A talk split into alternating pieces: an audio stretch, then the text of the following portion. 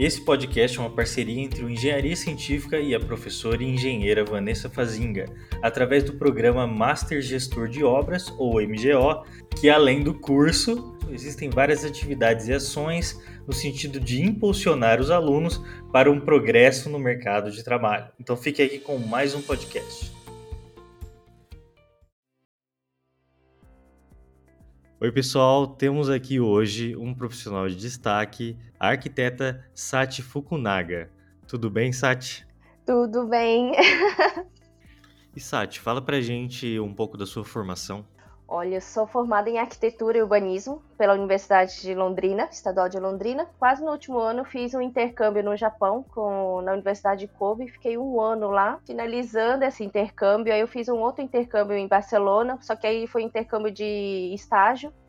Fiquei quase uns três meses lá, só aprendendo bastante coisa e, e uma cultura totalmente diferente, né? Porque do Japão eu fui para a Espanha e aí voltando de lá que aí eu comecei de fato a trabalhar e quando voltei do, do intercâmbio daí eu já vim direto para São Paulo para poder trabalhar na, na região, assim que eu achava assim não, se é para trabalhar tem que ir para São Paulo. E nesse intercâmbio você fazia o que lá? No Japão era tipo um programa do, do estado que era de cidades irmãs. Então eu tive a oportunidade de fazer algumas aulas voltadas só para arquitetura japonesa, arquitetura tradicional japonesa e urbanismo japonês. Que eu pensei assim, já que eu tô aqui, vou pegar essas matérias para me aprimorar, né? E aí na, na Espanha já foi tipo um estágio no escritório também bem bacana. Aí a gente fez um, uma, um projeto de intervenção numa cidade que era bem do interior, assim, mas bem gostosa. E depois, quando você voltou para o Brasil, você trabalhou em quê? Fiquei um bom tempo tentando achar uma vaga para trabalhar numa, na área de arquitetura, mas aí não conhecia ninguém, então foi bem difícil no começo, né? Aí eu pensei assim, aí depois de seis meses procurando, eu pensei assim, gente, não, não posso ficar tanto tempo sem fazer nada, vou trabalhar. Aí eu comecei a trabalhar vendendo móveis planejados. Surgiu a oportunidade de entrar no, no projeto do, da Petrobras, que era desenvolvido pelo escritório do Zanettini. O Zanettini é um, um dos escritórios assim, bem tradicional aqui de São Paulo, faz bastante coisa assim, e aí foi lá que eu aprendi muita coisa mesmo. Foi o começo do começo, né? Você foi bem se moldando as, oportunidades, então. É, nossa, total. Criando Mas, oportunidades também. Né? E é engraçado que nessa época não era muito comum as pessoas terem experiências internacionais, né? Uhum. E aí o pessoal fala que na seleção, o meu diferencial na época foi porque eu tinha essa vivência internacional. Era muito bacana, era tipo, no escritório tinha quase 35 arquitetos só em um único projeto mas fora todos os projetos complementares né, que envolvia o projeto, porque era um projeto quase 120 mil metros quadrados de área, então aprendi muito, mas também trabalhei horrores. Trabalha bastante também, para compensar, é, né? É... E qual que é a sua atuação hoje em dia? A partir desse projeto do SEMPS, que era muito projeto, e a gente partiu muito para projeto executivo, eu entrei na engineering, que, é a, que depois virou Rio Internacional, que é uma gerenciadora. Comecei com gerenciamento de projeto e depois em 2010 que eu passei para gerenciamento de obra, morando no canteiro, mudando de cidade em cidade. E aí foi assim até 2015, trabalhando nessa empresa que era uma multinacional. Dá pra ver que você encara tudo, né? Porque encarou morar fora, do Japão pra Espanha, que não tem nada a ver uma coisa com a outra. Depois eu, eu encarar a obra, uma... assim, é, é, complicado. Eu tô com Nossa. uma dúvida. Ah. Da sua experiência do Japão, você já projetou algum templo depois? Não, quem dera, gente, olha. Eu acho que assim, o arquiteto que tem o, a oportunidade de projetar um templo é aquele arquiteto que chegou no seu top master, assim, sabe? Olha só. É, é tipo assim, você imagina Vamos assim. Vamos ver se com esse podcast a gente consegue isso, né? o Oscar Niemeyer foi lá e projetou né, a capela lá de Brasília. Vixe, tô longe. Só fazendo um adendo nesse do templo japonês, olha, o que eu aprendi da própria cultura, como meus pais são japoneses, eu vivenciava aquilo no meu dia a dia, só que não era uma coisa assim, é, estruturada, que eu tava sabendo o que, que era de fato, né? E lá não, aí eu consegui vivenciar o que, que era o budismo, o que, que era o shintoísmo, as diferenças culturais, até que ponto a religião está dentro da, da cultura e dentro das construções. São coisas que a gente não percebe às vezes, que está tão enraizado que ele parece tudo normal, né? Mas foi assim uma experiência ímpar, incrível. Incrível mesmo. É, a gente sabe, a arquitetura reflete a cultura local, né? E quando é. você conhece mais, você consegue trabalhar mais isso, né? Isso, total. A cultura japonesa que é milenária aí, tem, deve ter bastante detalhes no, da, da, arquitetura que a gente não tem nem noção das coisas. Né? É, esses hábitos, assim, por exemplo, que a gente acha tão comum hoje no Japão, por exemplo, eles têm esse hábito de tirar o sapato desde essa época, né? Mas é por causa dessa sensação de você vai entrar na casa do Buda, então você já faz toda a purificação fora de casa, então você já limpa as mãos, bebe um, um, uma água para purificar por dentro, faz o processo do incenso, tira o, o, o sapato e entra dentro dos templos. E isso foi passando, passando e até as residências, né? No seu cotidiano, dia a dia mesmo.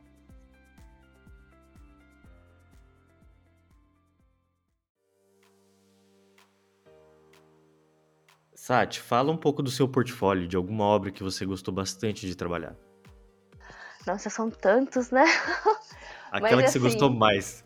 Mas eu, eu, sempre falo assim que o, o, meu partido, o começo de tudo, que foi esse projeto do CEMPS, que é o Centro de Pesquisa da Petrobras, foi o berço de todo o restante. Todo, tudo que veio depois veio a partir algo linkado em relação a esse projeto. Então, nesse projeto, eu aprendi o processo de criação, o processo de desenvolvimento por elaboração do projeto executivo, a compatibilização com todos os projetistas é, relacionados, né, no caso, desde a implant... aí as reuniões de gerenciamento, as reuniões de negociação com os próprios clientes para definição do, dos projetos. Daí você vai para o campo, Aí no campo já são outros fornecedores, são outros atores que a gente acaba entrando em contato.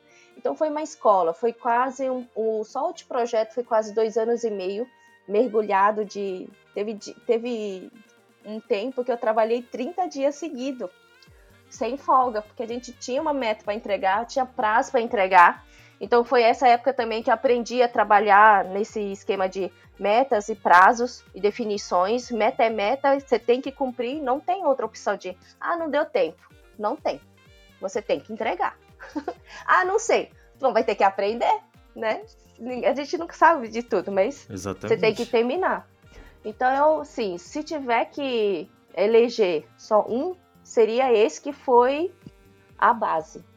A base para todos os demais e foi a partir desse que, na verdade, eu consegui atuar o que eu faço hoje, né? Que é o gerenciamento de obra, que para muitos arquitetos é um campo muito distante, né? A gente, alguns arquitetos acabam muito focando só na parte de, de projeto, só que a construção civil, eu acredito que ela é muita coisa, né? A gente tem muita área para atuar e o arquiteto ele tem uma visão do projeto muito bom, uma visão do todo e principalmente do, do projeto final. Então, se tiver alguém para gerenciar e que tem essas condições, eu acho que o arquiteto ele tem total conhecimento para fazer isso. E eu vejo assim que é uma coisa que eu gosto muito. Né? A gente gosta, a gente, eu gosto de resolver os problemas. Eu gosto de estar no meio dos problemas. Então, essa parte do gerenciamento é o que eu gosto muito e foi a partir desses projetos que, por ter um projeto de muito. que tem essa parte administrativa, vamos supor assim, de gestão muito forte, que eu acho que eu consigo hoje trabalhar com gerenciamento e de uma forma muito divertida. Os tipos de projetos que você faz o gerenciamento, tem algum que é assim específico? A partir de 2010, eu comecei a gerenciar mais obras de shopping center. Então eu entrei, o primeiro que eu fiz foi tipo um retrofit do shopping da Bahia, em Salvador. Por isso que eu já morei em Salvador há um tempo. Aí depois fiz um outro em Campina Grande, na terra da Juliette. Aí depois eu fui pro Rio também para gerenciar já um condomínio de alto padrão. E terminando esse, eu fui para o Espírito Santo para gerenciar um, outro shopping, que também é, é enorme, que fica em Vila Velha. A partir desses projetos que eram muito grandes, aí chegou um momento que, sabe, quando você pensa assim, nossa, acho que já chega de, de tipo, mudar tanto de cidade em cidade, porque o próximo projeto que ia pegar era um, um hotel no Rio de Janeiro. Aí pensei, ah, acho que não dá mais não. Aí foi quando o próprio convite do dono do shopping, eu comecei a gerenciar algumas obras das lojas âncoras, que era o Carrefour, a Decathlon, aí o Cinemark. Então foi a partir desse que eu entrei, abri meu escritório mesmo de, de gerenciamento, focado mais em gerenciamento de obras menores. Porque, por exemplo, a empresa que eu trabalhava né, eram obras, eles só focavam em obras uma, com maiores que 240 milhões. Mas aí foi muito gostoso, assim, que aí a entrada, assim, o começo, como teve essa, esse impulso já do, das outras obras que, que eu fazia e por ter o respaldo de ter clientes, então foi mais fácil, né, nesse sentido. Tinha um networking ele já mais estabelecido. Eu falo hoje, por exemplo, assim, para você pegar novos projetos, para você conseguir conquistar clientes, na verdade, assim, é muito de indicação e network. E como eu cheguei em Vila Velha, que é uma cidade relativamente menor, é, eu acabei conhecendo as pessoas que eram peças-chave na cidade. Então, comecei a participar do Centro da Indústria do Espírito Santo, Aí fui convidado para ser diretora executiva do Sindes, que é um centro de indústria, só que voltado para os jovens. Então, com isso, você vai entrando no meio das pessoas que têm o poder de decisão, né? Sim, vai fazendo seu networking, é isso aí. Total. E você tem que dar as caras. Então, eu trabalhava durante o dia, aí à noite, geralmente umas sete horas, que era o momento desses eventos, então eu ficava, ia nos eventos, participava, ajudava. Aí cada vez mais que você vai participando desses eventos, você vai se vai conhecendo outras pessoas, as pessoas vão te conhecendo, e é muito diferente falar assim: "Ah, quem é Sati? Ah, Sati é da Control".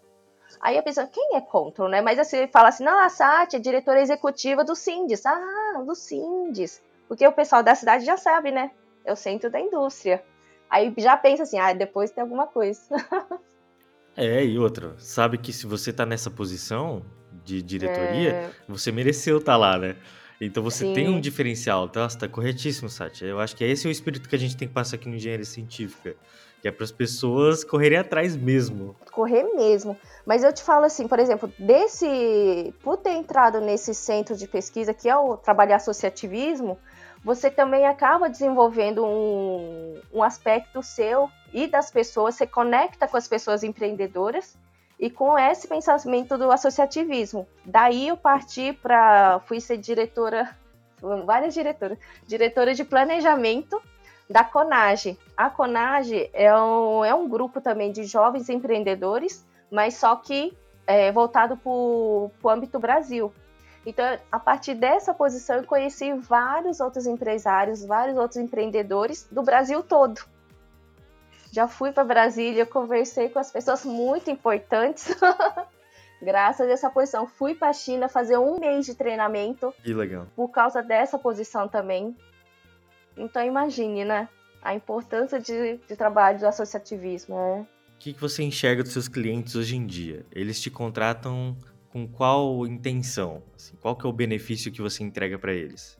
Olha, acho que assim, hoje eu moldei bastante o, a forma que eu atuo hoje, diferente de quando eu comecei, quando eu estava na empresa, porque na empresa é uma empresa multinacional, é, é outro poste de escritório, né? Então hoje eu moldo um, todo o modelo de negócio para duas áreas, por projetos e obras comerciais e para o residencial. O residencial comecei a fazer ano passado. Confesso que até então eu estava só 100% focada, quase 100% focada e só no comercial, que são as lojas de shopping mesmo.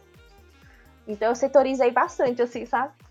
E aí, com a vinda da pandemia, eu tive que reinventar, e aí os próprios alguns clientes que eram do comercial me começaram a procurar para fazer o residencial. Aí eu falei, por que não, né?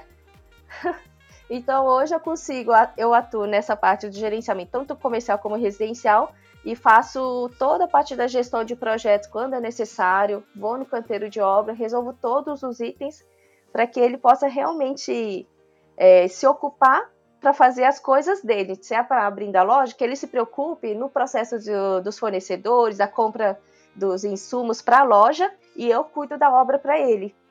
Para que ele tenha só, toma, só tomar as decisões e quem coloca na mão na massa mesmo sou eu. Eu e a, e a nossa equipe, né? A gente não faz sozinha, né?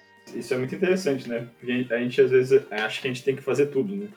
E na verdade a gente tem que ter pessoas para resolver as situações para a gente. Quem é empreendedor, ele, ele meio que acaba querendo abraçar o mundo, tem que fazer tudo.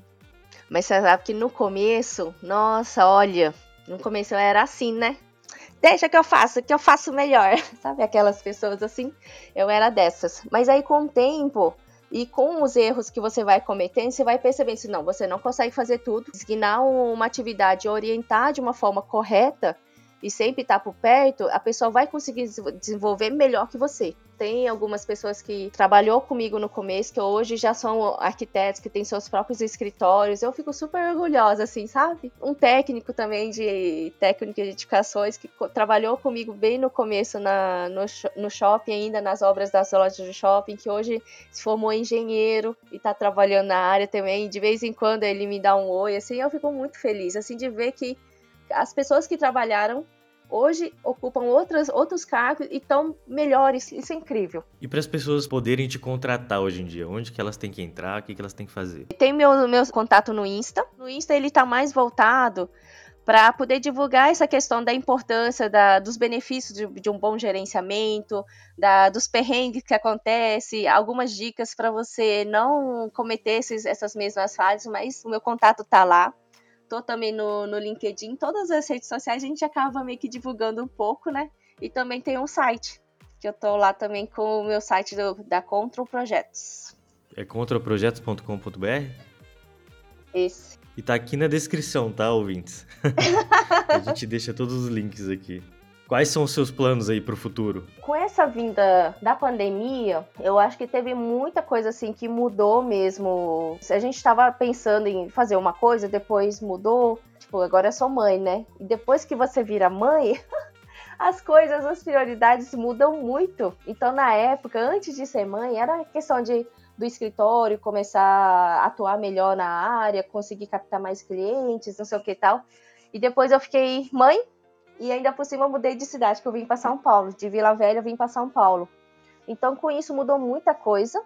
Mas aqui, por exemplo, é... hoje eu estou focada mais na questão do gerenciamento de obras residenciais, ocupando quase 80% da agenda. Mas ao mesmo tempo também semana passada eu comecei a fazer o projeto da ReHap. Então aos poucos assim o comercial tá voltando de novo, né? Acreditar nessa parte do gerenciamento, que é uma coisa que eu gosto muito. O projeto da REP é permuta? Vai receber em brinquedos para sua filha? Quem dera. Seria uma boa. Fazer uma montanha, né? Você pode dar Lego para ela, isso já incentiva a carreira. É verdade. verdade. Mas você sabe, ó a diferença, assim, uma, uma curiosidade, eu tava até vendo, né? Que quase esses dois anos eu fiquei mais fazendo residencial, e residencial demora muito para fazer os projetos.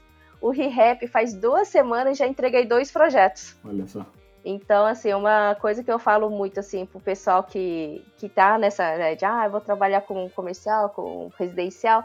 Eu acho que no, no, por muito tempo eu trabalhei só com comercial.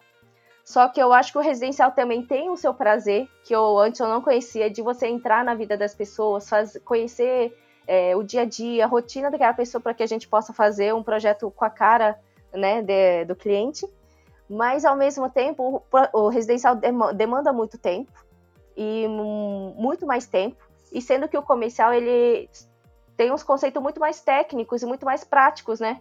Ah, por que, que eu vou fazer uma vitrine assim? Ah, por que, que o estoque é lá no, no mezanino? Por que, que o estoque é lá no fundo? Não tem muito o que discutir. Então o projeto gira muito mais rápido. Por exemplo, esse da ReHap é o planejamento que a gente está fazendo é em 45 dias. Então, em 45 dias eu não consigo iniciar e concluir um residencial. O residencial é mais subjetivo, né? Muito. Depende da vontade da pessoa, do desejo é... delas.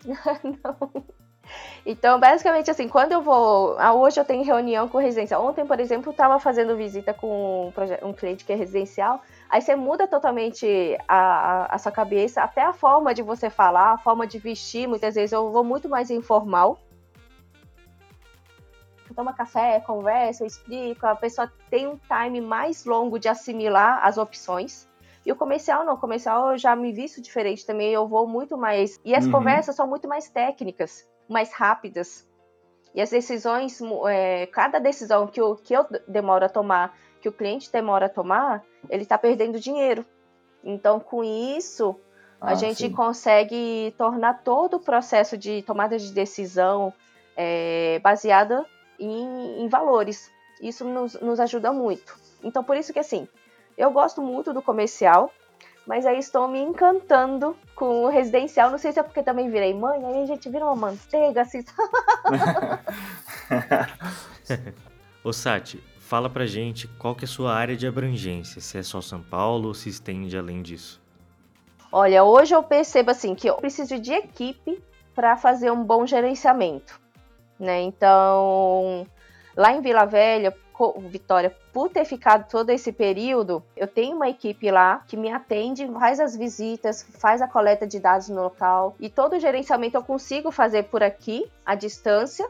Só que eu preciso de uma pessoa que fique no campo. Então, hoje eu estou mais focada na região de Vitória e São Paulo, porque São Paulo também aqui, como eu já trabalhei aqui antes, então também tenho pessoas que eu consigo ter esse contato e a gente trabalhar junto, né? E para finalizar, fala pra gente como é que foi sua experiência de participar do programa MGO da professora Vanessa Fazinga. Olha, incrível. Porque assim, a Vanessa, a gente conheceu desde a, eu, a conheço desde a época da faculdade, não, não de ter conhecimento assim muito próximo, mas é uma pessoa que eu sempre admirei muito. Fala assim, ah, ela é muito correta, faz tudo certinho, tudo. E aí, quando eu comecei a ver a Vanessa fazendo as suas explicações no Insta, gente, eu me apaixonei. Eu falei assim, gente, olha que incrível. E ela tem um método didático muito ordenado. Isso ajuda muito a entender o que, que a gente precisa saber no nosso na prática, né? Estou gostando muito, a gente aprende mesmo e, e, cada vez mais você percebe que todo aquele processo que você já viu, já vivenciou, só que quando alguém explica de uma forma didática, você entende e consegue ver outras soluções, que eu acho que foi o grande achado assim, né, do curso dela. E fora o contato, né? Que a gente acaba tendo, não só dela, assim, que ela resolve, tipo, tira as nossas dúvidas, mas também dos outros profissionais que estão espalhados pelo Brasil e que estão fazendo gerenciamento, gestão de obra, muito bacana mesmo. Recomendo. Aqui na descrição desse podcast você encontra o link de contato de todo mundo, inclusive o da professora Vanessa Fazinga, que está oferecendo esse programa, e é lógico, da nossa convidada super especial. E acompanhe sempre o Engenharia Científica para ter o contato e conhecer mais trabalhos como esse. Então é isso, muito obrigado e até a próxima.